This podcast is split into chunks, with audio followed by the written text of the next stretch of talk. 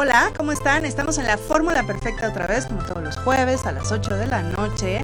Recuerden seguirnos en nuestras redes, es TV, que es W O D Estamos en Instagram, en Facebook, Spotify, YouTube y algunas otras que siempre me regañan porque se me olvidan. Entonces síganos ahí. El programa de hoy está increíble.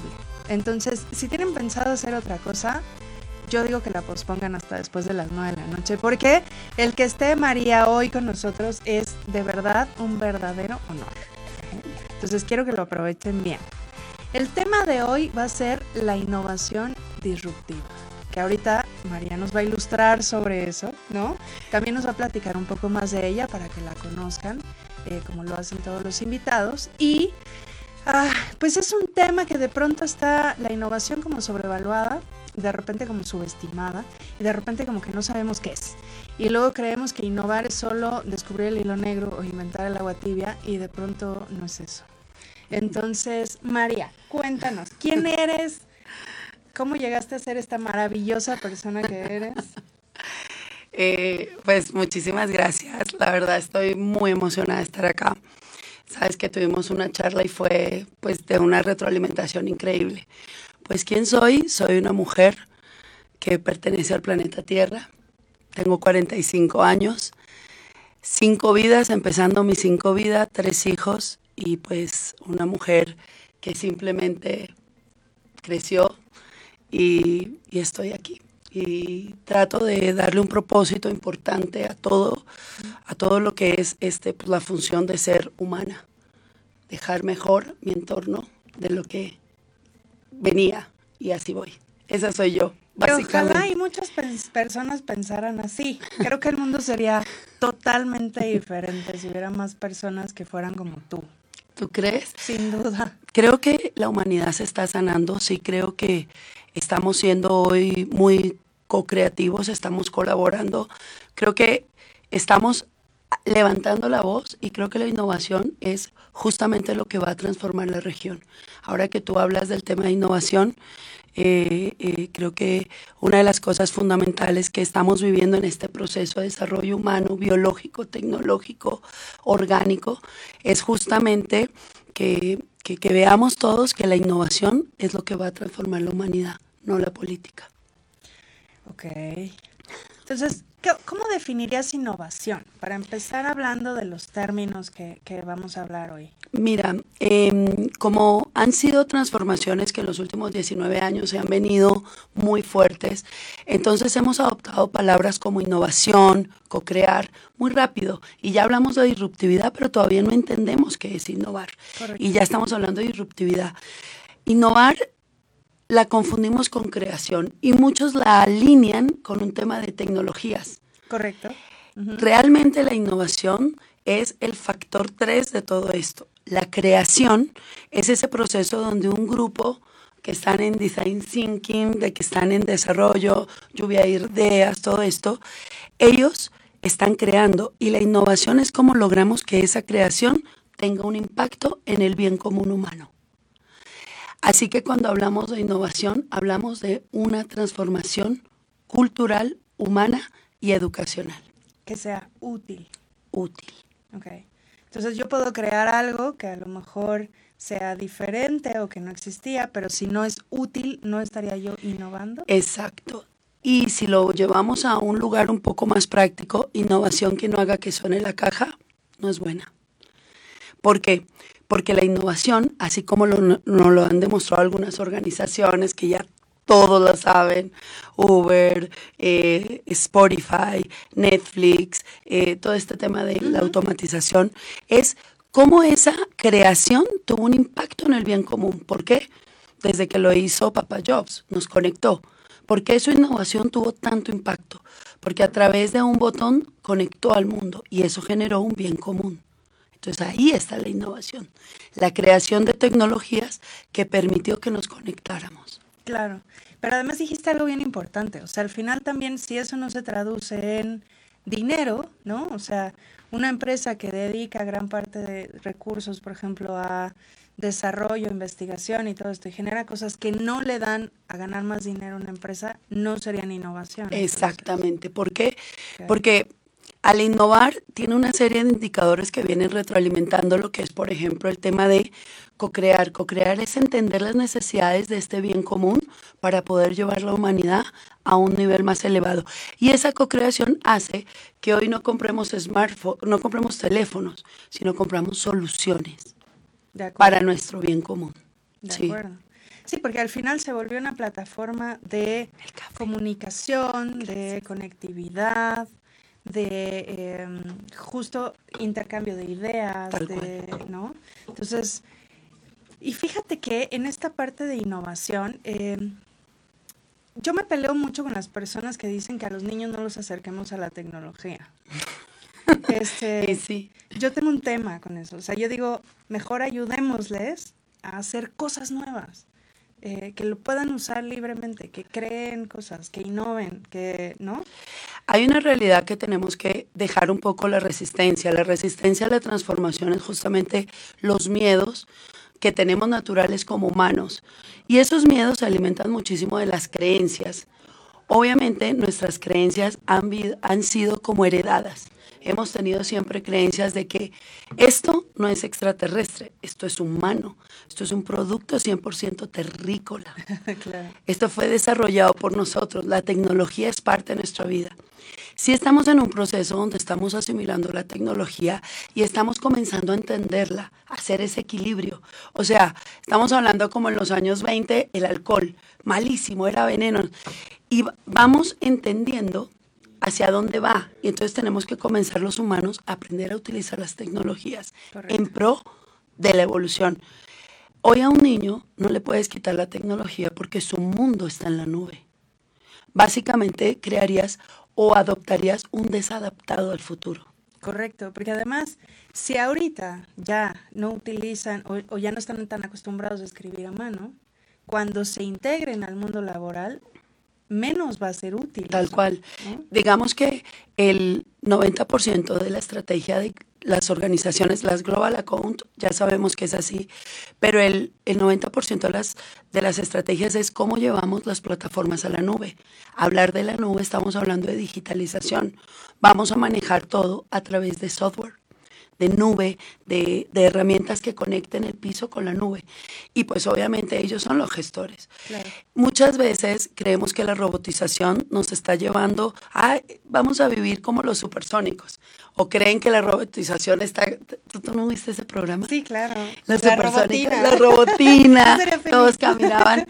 Claro, ese era un, una, una foto de lo que debería ser. Evidentemente parece que no vamos a volar.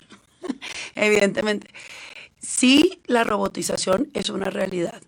La gente no está entendiendo que hoy, por ejemplo, hace más o menos un año abrieron una organización en una cervecería en Argentina. Fue el presidente de Argentina, eh, Mauricio Macri, y lo iba a lanzar como parte de la campaña de decir hay más empleo.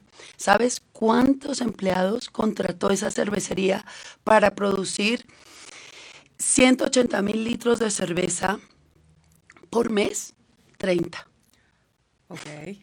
Entonces no lo pudo presentar como un plan. ¿Qué quiere decir? Nosotros creemos que la robotización era imposible porque los robots eran caros. Hoy los robots son baratos porque se están produciendo. En la medida que comenzamos a producir, los robots bajan. Y eso nos lleva a que lo primero que todos los empresarios, que todas las industrias están pensando en robotizar, pues obviamente es el capital, el capital intelectual que es manual. ¿Por qué? Porque es el, que más el más caro, el que se cansa, el que tiene ausencias, el y que comete errores, el que comete errores, se enferma. el que se enferma, y es la maquila. Y hay otro error grandísimo. La gente cree que la maquila del mundo es China y la maquila del mundo hoy es Latinoamérica. Correcto. Porque eh, sí, China ya encareció ¿no? su, su mano de obra. Primero que todo, China empezó con una eh, mano de obra, obviamente todos tenemos la idea de, de, lo que son las fábricas y de que vivían los, estos ecosistemas familiares, pero China se fue automatizando porque su población fue envejeciendo se fue automatizando porque ellos necesitaban producir cada vez más para el mundo y comenzaron a producir más robots. Hoy quienes tienen la oportunidad de viajar a las fábricas de China ven a un nivel 4 de robotización. Y, y, realmente eso se está llevando y todavía en Latinoamérica hoy la estrategia es cómo robotizamos este, pues realmente eh, todos los procesos de maquila.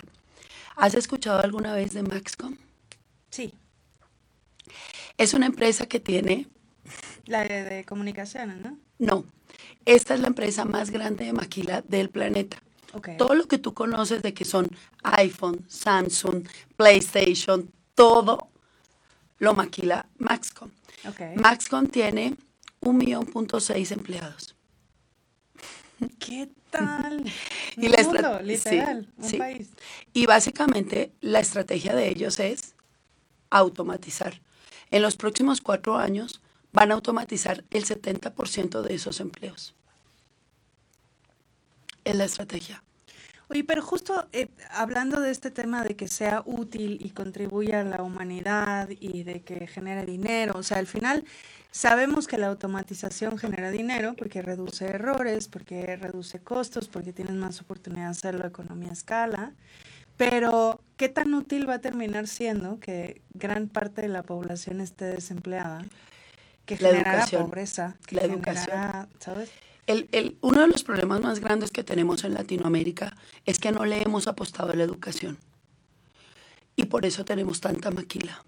Los países que han encontrado el camino evolutivo han invertido sobre la educación. Entonces el capital intelectual son aquellos que van a manejar los robots. Tú vas hoy a las oficinas, a los centros y las oficinas de CNN en Atlanta y ves y no ves el de las luces, no ves el del sonido, no ves el camarógrafo, son solo robots. Y la gente dice, desaparecieron las personas. No, hay 30 ingenieros manejando los robots. Okay, ¿Qué quiere decir? Que el capital intelectual económico tiende a desaparecer, porque eso lo pueden hacer los robots. Lo, lo primero que van a automatizar, y ya están automatizando en muchos países, que son los que limpian los vidrios, los que limpian... Todos esos trabajos maquileros son automatizados porque son un costo alto, un riesgo alto y realmente necesitan producirlo más rápido. Cuando, cuando la gente habla, hay quienes son positivos con el tema del futuro y hay quienes son negativos. Yo siempre les digo... Yo, estoy como en el medio. Sí, De pronto soy un poco pesimista y de pronto quiero recuperar mi fe en la humanidad. Yo, por un lado, soy positiva porque creo que es parte de la evolución humana. Somos un elemento biológico del planeta y necesitamos alinearnos a ese futuro.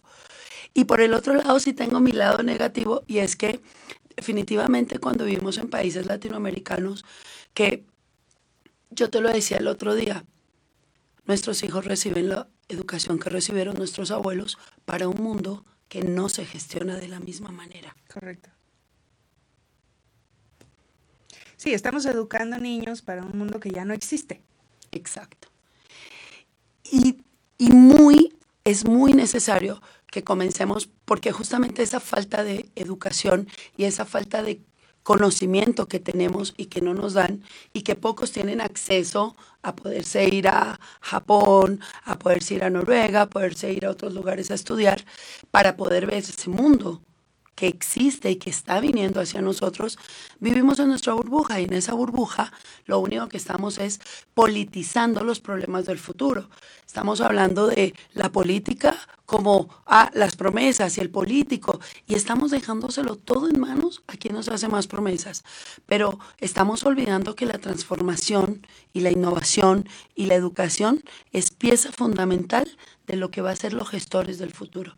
Y el futuro ya no es dentro de 10 años el futuro estamos hablando de 18, 24 meses. Correcto. Porque además, esta, eh, en algún momento lo platicaba con alguien, eh, que antes los periodos de planeación de largo plazo, y seguro a ti te tocó con toda esta ingeniería que hacías empresarial, era pues pensemos en qué vamos a hacer en 15 años. Sí, sí, 10 años, 10, 5. 5 era la corta. 5 era el mediano, ¿no? Este, y el largo plazo empezaba en los 10, dependiendo de que fuera la, empresa o la inversión, ¿no? Y ahora ya hablar de 10 años, o sea, es imposible. Mm. No, no puedes hacer una planeación. Sí, no, no puedes hacer una planeación. Hoy, este, incluso cuando aplicábamos todo el tema de métricas, ¿por qué nace el management en, en, en el mundo, porque a raíz de los problemas financieros querían prevenir, la estrategia es para prevenir la foto del futuro. Y entre más prevenciones, y era como hacer, vamos a hacer una planeación de la foto de la empresa cómo la queremos ver. Porque de repente ya veían la foto cuando ya habían perdido dinero, cuando ya... Ve... Entonces el management viene a comenzar a darles como, vamos a planear la foto que queremos ver dentro de cinco años. Y entonces vamos a trabajar durante estos cinco años y entre más se acerque toda esta planeación a mi foto, pues mi estrategia fue mejor. Claro. Esa es la naturaleza del humano, tratar de prevenir. Por eso vivimos obsesionados con que va a llegar un meteorito. Entonces, estamos buscando vida en Marte y no hemos eliminado el hambre. Estamos buscando vida afuera y estamos dejando que se muera gente. Estamos pensando en ir a Marte, volver y hacer una comunidad y todavía existe pobreza en el planeta. Entonces, esa es la incongruencia del humano, pero al mismo tiempo es esa necesidad de prevenir un futuro que no vamos a vivir. Lo que tenemos que realmente como cuidar es lo que tenemos hoy. Y, no es un tema de doctrinas, ni es un tema. El, nosotros amamos y adoramos un Dios y un mundo inexistente y destruimos una naturaleza existente, sin saber que esa naturaleza que tanto destruimos, ese planeta, y esa humanidad que tanto combatimos, es ese Dios que tenemos para vivir. Entonces, es como comenzar a entender hacia dónde, qué estamos, qué tenemos, porque ese es el hoy y el ahora. Y, parte del tema de, comenzar a trabajar, a ser más colaborativos, a ser más eh, eh, despiertos, a comenzar a entender cómo funciona, es justamente ayudarnos a evolucionar como humanidad, porque la humanidad necesita la innovación. Y cuando viene la innovación es cuando entendemos qué es innovar. ¿Qué es innovar? ¿Qué es vivir en un planeta donde la innovación tiene como principio el bien común? Para empezar por ahí, porque se nos ha olvidado el bien común. Totalmente. Eh, y bueno, hay, muchas, ahorita, ahorita platicaremos un poco más. Me gustaría que en el siguiente segmento, que ya casi nos toca el corte, hablemos de, eh, por ejemplo, yo veo los retos de, de estos, estos nuevos management, estos nuevos gerentes, directores, líderes que, que se van a hacer cargo en un futuro no tan lejano. No. Em, uno de los retos que van a tener es ser futuristas. Totalmente. Tener inteligencia emocional. Totalmente. Y poder ser asertivos en sus decisiones. Así es. Porque eh, exacto, estamos en un mundo que no existía. Entonces, hoy eh, habrá muchas personas que me digan, bueno, es que en mis tiempos a los niños no se pasaban tantas horas en, un teléfono. Pues no, porque no existían. no. veíamos la tele porque era horrible. Claro. ¿No? Este, ¿cómo, ¿cómo, puedes eh, crear Necesitábamos libros de texto porque ¿no? teníamos a Google. Claro. o sea, es así. Eran nuestros símbolos pero hoy hay un mundo completamente diferente. Entonces, ahorita que regresemos del corte vamos a seguir hablando de esto em, y también un poco hablar de el tema del mindfulness, porque entiendo que es muy importante este crecimiento individual. Totalmente. Pero desde mi perspectiva se contrapone un poco con el tema del bien común de pronto. Puede ser. Pero ahorita lo platicamos. Entonces regresaremos. No se vayan. De verdad son un minuto y medio y vamos a seguir hablando de estos temas. Gracias.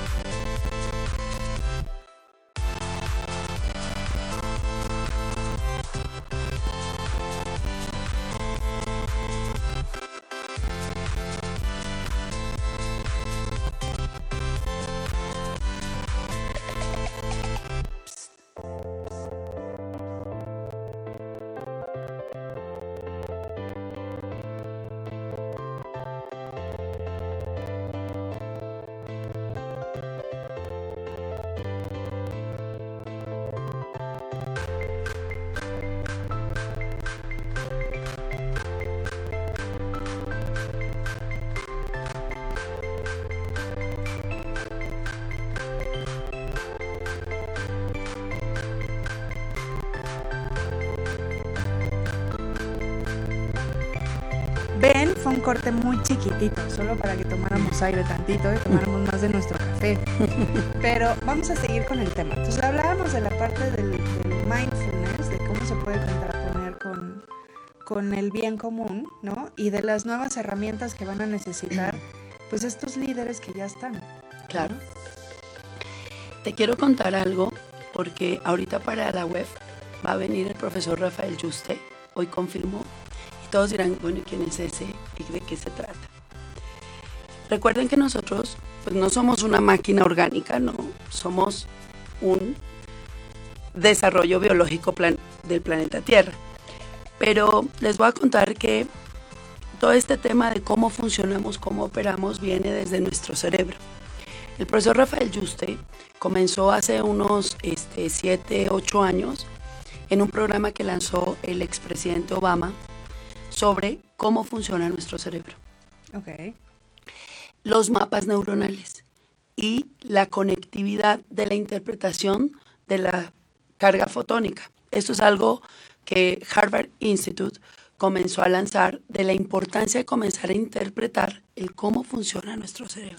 Voy, a hacer una pequeña pausa. María estudió física y además ha estudiado en Harvard y ha estudiado muchas cosas. Entonces pongan atención. Eh, pero vamos a hacerlo simple porque es importante. Em, ahora estoy terminando mm, mi certificación como bioneuróloga. Y una de las cosas que, que, está muy bueno es que la gente dice, bueno, ¿cómo evolucionamos? Porque necesitamos humanos más evolutivos, necesitamos comenzar a despertar en conciencia y creo que muchos han escuchado el concepto de decodificación, reprogramación y justamente es porque cada vez estamos más cerca de entender los patrones de los mapas neuronales. O sea, quiere decir, cómo esa observación, esa carga fotónica entra a nuestro cerebro interno y ese mapa nos da una interpretación que se convierte en una emoción y esa emoción en una decisión y finalmente es lo que nos hace interactuar dual o conectivamente. Correcto. Entonces, ¿qué es lo que está sucediendo hoy? Cada vez hay más profesionales que están trabajando sobre cómo ayudarnos a evolucionar. Y la parte donde el ser humano evoluciona es mejorando y transformando nuestro pool de creencias. ¿Por qué? Porque nuestro pool de creencias es lo que alimenta la cognitividad. Y esa cognitividad es lo que nos da la interpretación. Si nosotros no transformamos y evolucionamos cognitivamente nuestras creencias, difícilmente vamos a poder entender los cambios de nuestro entorno. Y ahí es donde viene el tema de las creencias. Y ahí quiero hablar de la dualidad y de la conectividad. De repente confundimos a creencias, es dejo de ser eh, creyente de esto y ahora voy a ser rotundamente creyente de eso. Eso no es evolucionar creencias, eso es cambiar. Cambio unas creencias por, otras, pero sigo defendiendo creencias. Cuando la gente dice, sí, el amor propio es un tema de pienso en mí, pero pienso en mí para entender cómo amar, cómo amarme, pero cualquier decisión que tomemos desde nuestra interpretación tiene que ser volcado en el bien común. Nosotros no podemos pensar en estar bien si no tenemos una empatía a saber que ese estar bien mío beneficia a mi entorno. ¿Por qué? Porque entonces comenzamos a vibrar en un campo dual y el campo colectivo se aleja. ¿Qué es lo que nos pasa a nosotros en México que tú que has viajado lo percibes? Nosotros vivimos en una conciencia dual donde solo es el yo. El yo, el yo, el yo y no existe el otro. Yo estoy bien, yo tengo, yo a mí me dan. Está muy bien desde el autoconocimiento, pero desde la conectividad no, porque entonces no nos importa lo que le pasó al otro. O sea, yo voy caminando y si el otro pasó por ahí oliendo a feo, yo me tapo la nariz y digo, esto no debería estar en Polanco. Pero nadie piensa que si esa persona está en tu camino y tiene hambre, tienes que quitarle el hambre o tienes que quitarle el frío. Es que justo ese es mi, mi, tema con todo este manejo individual, ¿no? O sea, es como, es que mientras tú estés bien, no importa. Y es como, sí y no. O sea, porque si tú estás bien es porque también es como vas a ayudar al otro, ¿no? Eh, pensándolo un poco, por ejemplo, cuando vamos en el avión, ¿no? Sí. Nos dicen, tienes que ponerte tu mascarilla primero, ¿no? Pero la siguiente instrucción es para que le ayudes al de junto, Exacto. ¿no? No para que solo te la pongas tú y el otro, si no puede, se muera. Ese es un ejemplo precioso porque lo que acabas de decir es perfecto. Aprendes a amarte para aprender a amar a los demás. Aprendes a respetarte para aprender a respetar el bien común. Ese es un principio. Y ahí es cuando tú dices cómo la dualidad te lleva a lo común. Y no vivir en una dualidad. Yo soy yo, yo, yo, yo. Y todo. No, de eso no se trata. Y entonces yo, yo entiendo parte de lo que está sucediendo para el futuro en cuestión inclusive de negocios y de la evolución de educación y todo esto es en la colaboración. Tal cual. Ya la única manera de poder crecer, evolucionar, inclusive crecer las empresas económicamente es colaborando. Ya no puedes guardarte los secretos industriales. Ya no. No. puedes guardarte las recetas del chef hasta que se van a tumbar. Y ya lo ¿no? hemos visto, porque ni siquiera es un tema de que, no, ya hemos visto que las organizaciones más colaborativas son las que realmente tienen un impacto. Las organizaciones que abren sus procesos, las organizaciones que conectan con sus, con sus usuarios, las organizaciones que escuchan a su usuario y tienen indicadores, sí de mejora, pero también indicadores de retorno, son las organizaciones que realmente se conectan con la transformación. Correcto. Porque esa es otra. De repente la gente me, en algunos lugares me ha dicho, ay María, pero ¿cómo entiendes? Nosotros empezamos con un principio del management, de entender cómo optimizar procesos, cómo prevenir esa foto.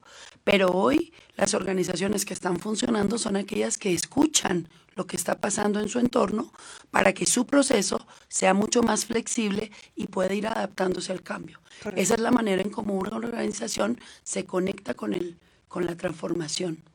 Y las, los tiempos de transformación hoy, este, me acuerdo tanto que cuando llegué aquí a México en el 2013, había un señor que era como el, que, el taxi que yo tenía de, de, de confianza, un, taxi de sitio, me llevaba, me traía a mis reuniones y comenzó todo este boom de Uber a principios del 2014, que fue más o menos como en marzo ¿no? del 2014. Y entonces me dice, eh, eh, eh, señorita, pero ¿cómo ve estos de Uber? ¿Usted qué me, qué, qué me, qué me recomienda? Afíliese. Me dice. ¿cómo? Afíliese, averigüe cómo es, qué es lo que tiene que hacer. Y me dice, ¿pero por qué me dice eso? Si aquí hay un sindicato fuertísimo. Y le dije, mira, el cambio es como si, y le expliqué a él en ese momento, es como si hoy la- los carteros hicieran un paro para que dejáramos de usar Gmail. No va a pasar. Y me dijo, "Ah, tiene razón. Qué buen ejemplo, claro. Es como ya si no los- manden correos electrónicos. ¿Por qué? Porque el sindicato de los carteros del mundo dicen que los vamos a dejar sin trabajo. No. No quiere decir que se acaban los trabajos, se transforman. Y tenemos que comenzar a transformarnos y alinearlos. El que ahí sí que hay que aplicar la de Darwin, que hace muchísimo tiempo no lo dijo. La especie que desaparece es aquella que no se adapta al cambio, Correcto, tal cual. correcto. Y fíjate que en algún momento, eh, por azares del destino, terminé en un ministerio público hace no mucho. Y entonces veía ahora todo el mundo en las computadoras y demás, ¿no? Y le decía, estuve mucho tiempo ahí, por cierto. Ah, ok. Y sí. entonces hacía la reflexión de, hace tal vez no muchos años, había mecanógrafas tal vez en cada escritorio. Y entonces cada expediente lo tenían que mecanografiar, Tiqui, tiqui. ¿no? Entonces me imaginé el ruido y me imaginé estos trabajos de gente que ya no hace eso, porque ya no existen las máquinas de Claro. escribir. Y entonces ya no necesitas una mecanógrafa, porque ya lo haces tú. Tal cual. ¿Te acuerdas la, la, la máquina esa que era el top of mind que tenía uno que era azul, le ponías un botón y hacía... Ese era el top. Gracias.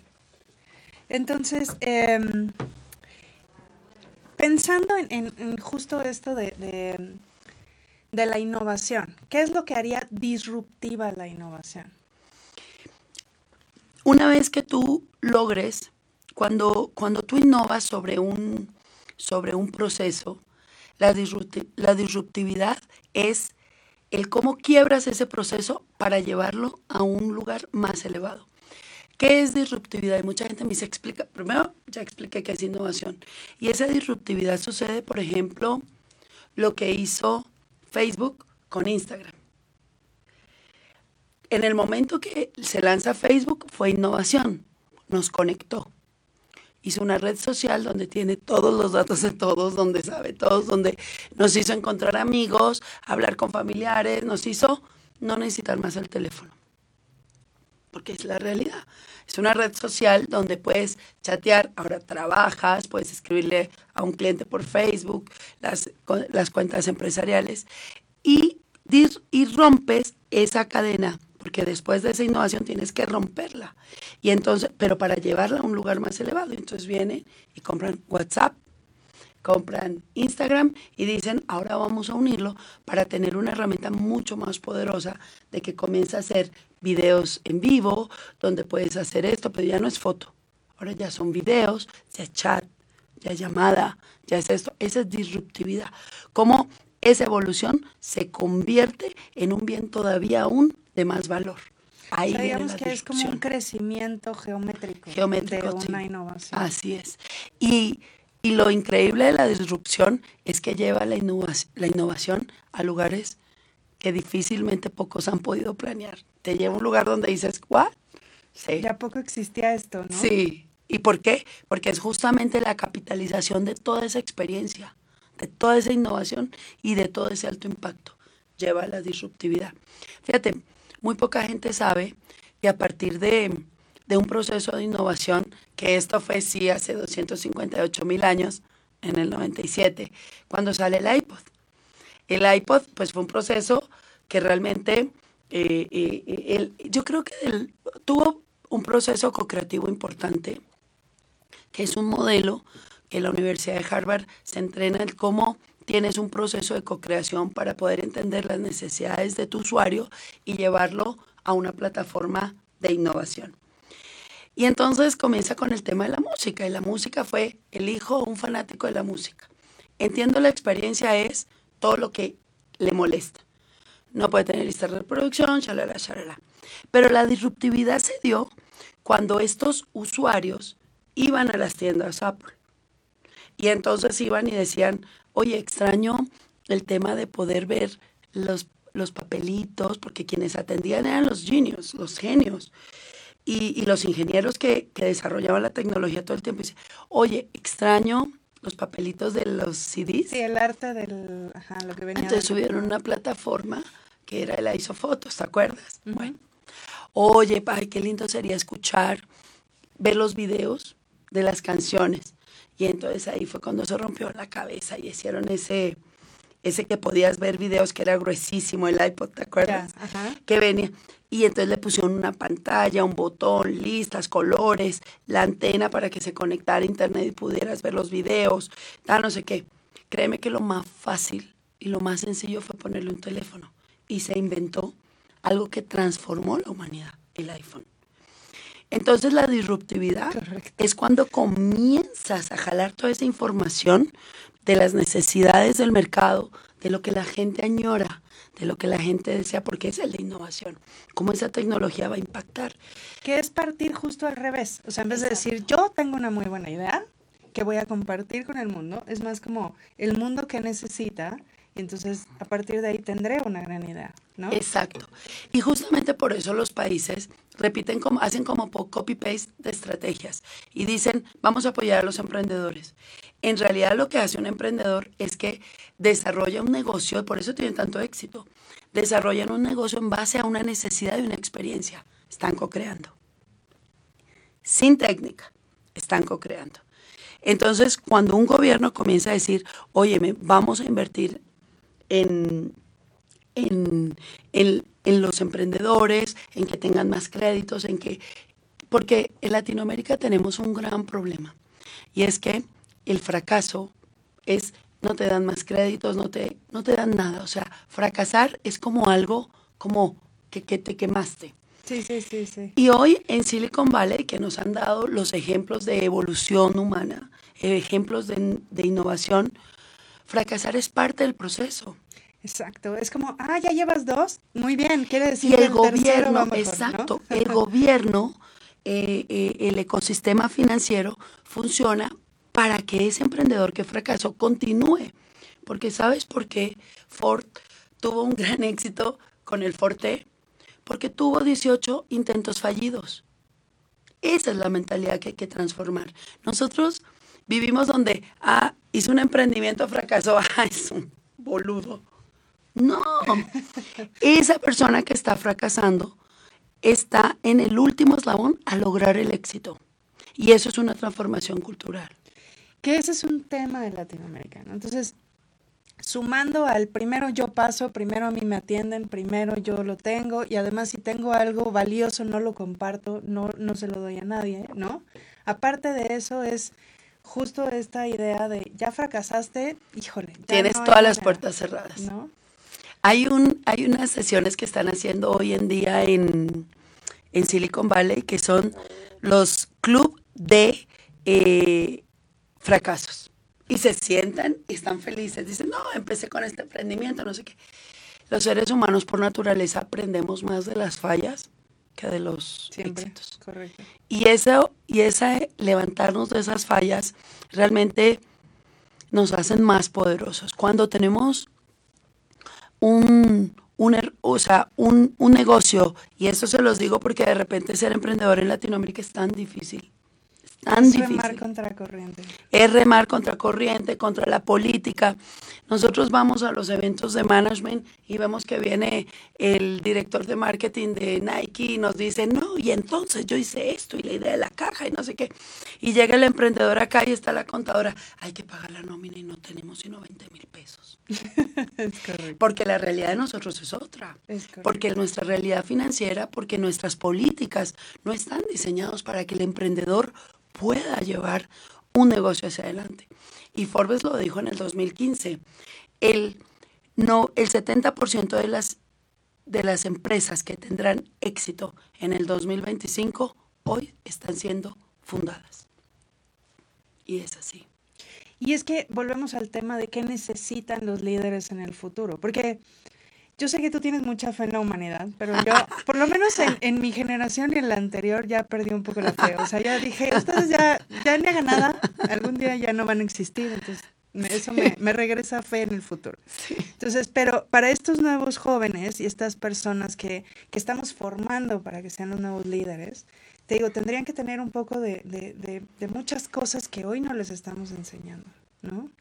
Ahí es cuando yo te digo, y volvemos al principio, educación. Si nosotros y Latinoamérica no le aportamos a la educación, difícilmente podemos llevar nuestra región a un nivel más alto.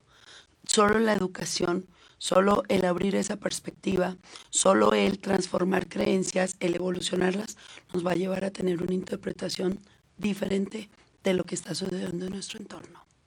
Yo me peleo mucho con la idea de cuando te dicen, bueno, es que Mark Zuckerberg y Steve Jobs y todos estos abandonaron Harvard. Bueno, en primera era Harvard. En segundo, sí. ¿no? O sea, no abandonaron, yo qué sé. Este, en segunda, este, tenían una idea y estaban en un contexto y en un entorno muy diferente. Tú, tú estudia. Claro. Tienes que leer. O sea, estamos hablando de personas muy diferentes. Y aún así ellos, seguro, muchos eran autodidactas. Claro. O sea, una cosa es que tal vez dejaran la parte más formal o académica y otra cosa es que no siguieran aprendiendo y estudiando. Totalmente. ¿No? Entonces, em, pero bueno, vamos a hablar ahorita un poco más de la educación, que me parece que es un tema súper importante. Y eh, para terminar de hablar de cómo podemos innovar y ayudar a nuestros jóvenes a innovar, ¿no? Totalmente. Ya perdí yo la esperanza en nuestra generación, entonces no, no, es cierto. Pero hay que ir preparando a los que vienen. Tal cual. Ahorita regresamos. Gracias.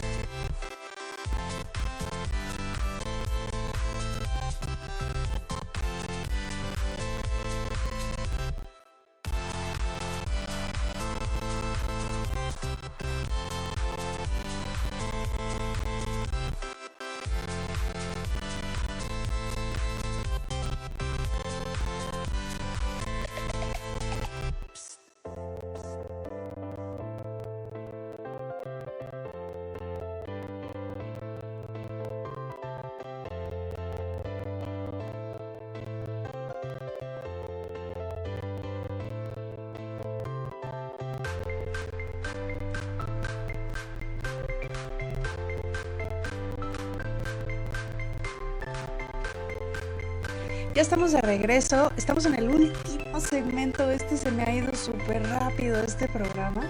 Recuerden que eh, nos deben de seguir en nuestras redes, que es WMWDTV. Mañana ya estará disponible el programa en YouTube y en Spotify para que si no lo cacharon desde el principio, lo hagan. Eh, y lo, puedan, lo pueden ir escuchando hasta en el coche en Spotify, entonces no hay pretexto. Pero bueno, estábamos hablando de la educación, Mm. del futuro, de los jóvenes, de los no tan jóvenes que tal vez todavía puedan tener esperanza. Sí, claro. Sí. ¿Tú qué dirías que podemos hacer para contribuir un poco a esta evolución humana y a innovar y a generar esta disruptividad que necesitamos? apostarle al conocimiento, invertir en aprender. Em, de repente, mm, en las organizaciones pasa algo muy típico. Em, todos quieren, porque les da miedo, porque saben que la innovación es una realidad. Y eso me encanta. Organización, persona que no está dispuesta a innovar, está, está destinada al cementerio organizacional. Fin. No hay de otra. No hay otro camino. Así va a ser. El cementerio corporativo sigue recibiendo todos los días nuevos. 20, 20, 20. Y de repente cuando hablan de innovación dicen, ay, necesitamos innovar y creen que es un proceso de, sí, automaticemos, vamos a la nube, bajemos el proceso de tecnología, ta, ta, y ya. Con esa innovación ya tenemos, bueno, he estado en lugares donde dicen, ya tenemos nuestra plataforma online. Yo, eso no es innovar.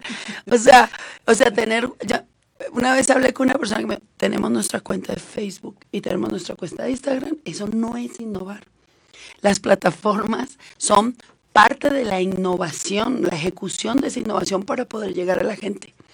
Pero cuando yo les digo, la manera en que tenemos que transformar y comenzar es educando, invirtiendo en nuestro capital intelectual, formándolos, dándoles herramientas que ellos puedan encontrar primero cómo conectarse, cómo dialogar, cómo entender un proceso para poderlo mejorar, cómo desarrollar mejores skills, mejores em, Habilidades. habilidades para que esto suceda, evaluar, medir y no están dispuestos a cambiar. Entonces, cuando tú vas y les dices, mira, hay que hacer esto, esto, entonces se ha llenado también de consultiritis aguditis. Porque también esta revolución de que dice, uy, no, las empresas se están acabando y salen unas. Y entonces fui a una empresa y solo eran tres chicos y facturan millones y millones. Yo siempre les digo, a ver, primero que todo, calmados. Tampoco esto está, no, no está temblando, no tenemos 40 segundos para bajar. Calmados. ¿Qué queremos? Porque tú llegas a las organizaciones y eso, Mon, te ha pasado mil veces. Dices, te sientes y dices, no, es que mi gente no funciona, mi gente esto, mi gente lo otro, mi-". y tú estás sentado con el dueño y los directores y dices, ¿cuál es la estrategia 2020 para esto? Ni idea. Y el jefe, no, pues claro, pues vender más. Claro. Y, uno, y además, "Sí". un 20% Un- así, un 20%, crecer el evita en un 16%. Y, yo, ¿Y esto de dónde lo sacaron? O sea, métricas de dónde? O sea, entonces, el tema es cómo tenemos el capital intelectual para hacerlo, nuestros procesos son los adecuados, somos, estamos analizando el mercado para tener indicadores de retorno que nos permitan ir hacia ese camino. ¿Qué procesos necesitamos automatizar y qué procesos necesitamos eliminar? Esto se sigue haciendo. ¿Por qué pago esto? no lo hacen. Entonces, siempre les digo, inviertan en sus equipos, inviertan en la información, en las capacidades y en el desarrollo de las habilidades de sus equipos. Y sobre todo, cuando pensemos en liderazgo, el líder, como hay muchos ejemplos, el líder no es el que tiene followers, el líder es aquel que desarrolla otros líderes. Y cuando logramos esa conectividad en un ecosistema organizacional, pues realmente difícilmente la empresa va a ser para ese cementerio corporativo, porque el proceso, tú puedes diseñar un proceso fabuloso, pero ese proceso al final lo opera María, Juan, Juan, Patricia, Pedro, Doménico, o sea, ellos son los que operan el proceso. Claro. Pero si ese proceso no tiene las habilidades que necesita la persona, porque el Juan y la María es el que lo está operando. Y dices algo súper importante. Es una de las cosas que más me ha impresionado, creo que en estos últimos dos años, eh, ya haciendo como estos análisis en las empresas, es que la mayoría de las empresas que no crecen es porque dependen del dueño o del director, o de, o sea, dependen de que una persona piense por y desarrolle cosas y les por diga todos. qué hacer. Sí, el, la, la patronal es así. ¿Y, ¿Y qué creen? Que realmente yo pienso que ahorita estamos en una sensibilización donde necesitamos realmente potencializar el capital intelectual. Tenemos capital intelectual desperdiciado. Tenemos gente que sabe y no entiende ni siquiera en qué proceso estamos. Una buena estrategia es cuando llegas, una gran estrategia, yo siempre mido la estrategia, cuando llega una empresa y el señor que me abre la puerta le digo, buena señor, ¿cómo está bien? ¿Cómo va la estrategia de la organización? ¿Qué es eso? Claro. Dices, terrible. Llegas a la recepcionista. ¿Qué tal la estrategia? ¿Cuántas sucursales tiene? No, no, espere. Aquí atrás del, del, Del folleto. del folleto, a ver, como cinco. Y va subiendo y va subiendo hasta que llegas al dueño y dice, pero si mi estrategia es esta, esta, esta, mejorar el evita, hacer esto, subir el 25% de la rentabilidad. Yo le digo, flaco, eso no va a pasar. Porque el único que lo sabe eres, Eres tú. tú. ¿Y qué crees? El que lo va a hacer no eres Es tú. él. Exacto, No. eso es. Ya sé. Entonces, eh, tenemos algunos comentarios. Claro. Se nos está acabando el tiempo. Entonces, los quiero leer antes de irnos Sí, sí, sí, y que nos platiques de algo que ahorita te voy a preguntar. Entonces, nos dice Moisés Reyes, dice, innovación es un crear algo nuevo por definición. Ya los procesos que la conforman son variables con nuevos resultados creativos diferentes por el proceso. Ahí, o sea, es, me gusta, eh, Ah, ah, pero per- perdón. lo Y- luego Moisés dice, no confundir educación con sistema educativo. Tienes toda, toda la, la razón. razón, Correcto. totalmente. Perdóname. Es muy diferente. Pero la creación es ese, ese proceso creativo porque hay creaciones que no han tenido impacto. Hay creaciones que no han tenido impacto porque no han mejorado un ecosistema. Porque eh, eh, no sé si sabías que cuando estábamos en la época antes del smartphone, que los celulares iban haciendo más chiquititos, más chiquititos, más chiquititos, y entonces el líder de esa época era, mm, ¿cómo se llamaban? Los Nokia. Ah, Nokia. Ajá. Y entonces decía, esta, contaban la historia del CEO de Nokia que tenía una pecera atrás y entonces agarraba los celulares y los tiraba en la pecera y salían burbujas y decía, todavía hay espacio. Porque cada vez eran más chiquititos, nunca tuviste esos celulares Sí, que sí, decías, claro. Sí, eran poco prácticos, de hecho. Y cuando volvimos, entonces dijimos, no, dejamos ese proceso de crear tecnologías que no estaban impactando, porque no estaban midiendo de que el dedo del humano no estaba para esos Sí, teléfonos. no se hacían más chiquitos los Nos dedos decía- también. hab- habían unos que parecían un llavero. Correcto. Yo o sea, a tener uno de esos. Yo, yo, yo me sentía como un monster, un Gulliver. Así, sí. y terrible. Y de repente viene un proceso de innovación, es cuando dejamos de creer qué es lo que necesita el otro y comenzamos a escuchar lo que necesita el otro y sale esto. Claro. Entonces cambia la innovación. ¿Tú crees que se puede enseñar cómo ser o hacer innovación disruptiva? Claro, totalmente, claro. Y eso lo están haciendo ya muchísimos institutos, ¿sí? Instituto de Disrupción, eh, las, todo lo que son estos design thinking que están ahorita trabajando muchísimo, claro que sí. Y es justamente transformando las perspectivas. ¿Qué es lo que realmente que hace que un proceso se mejore?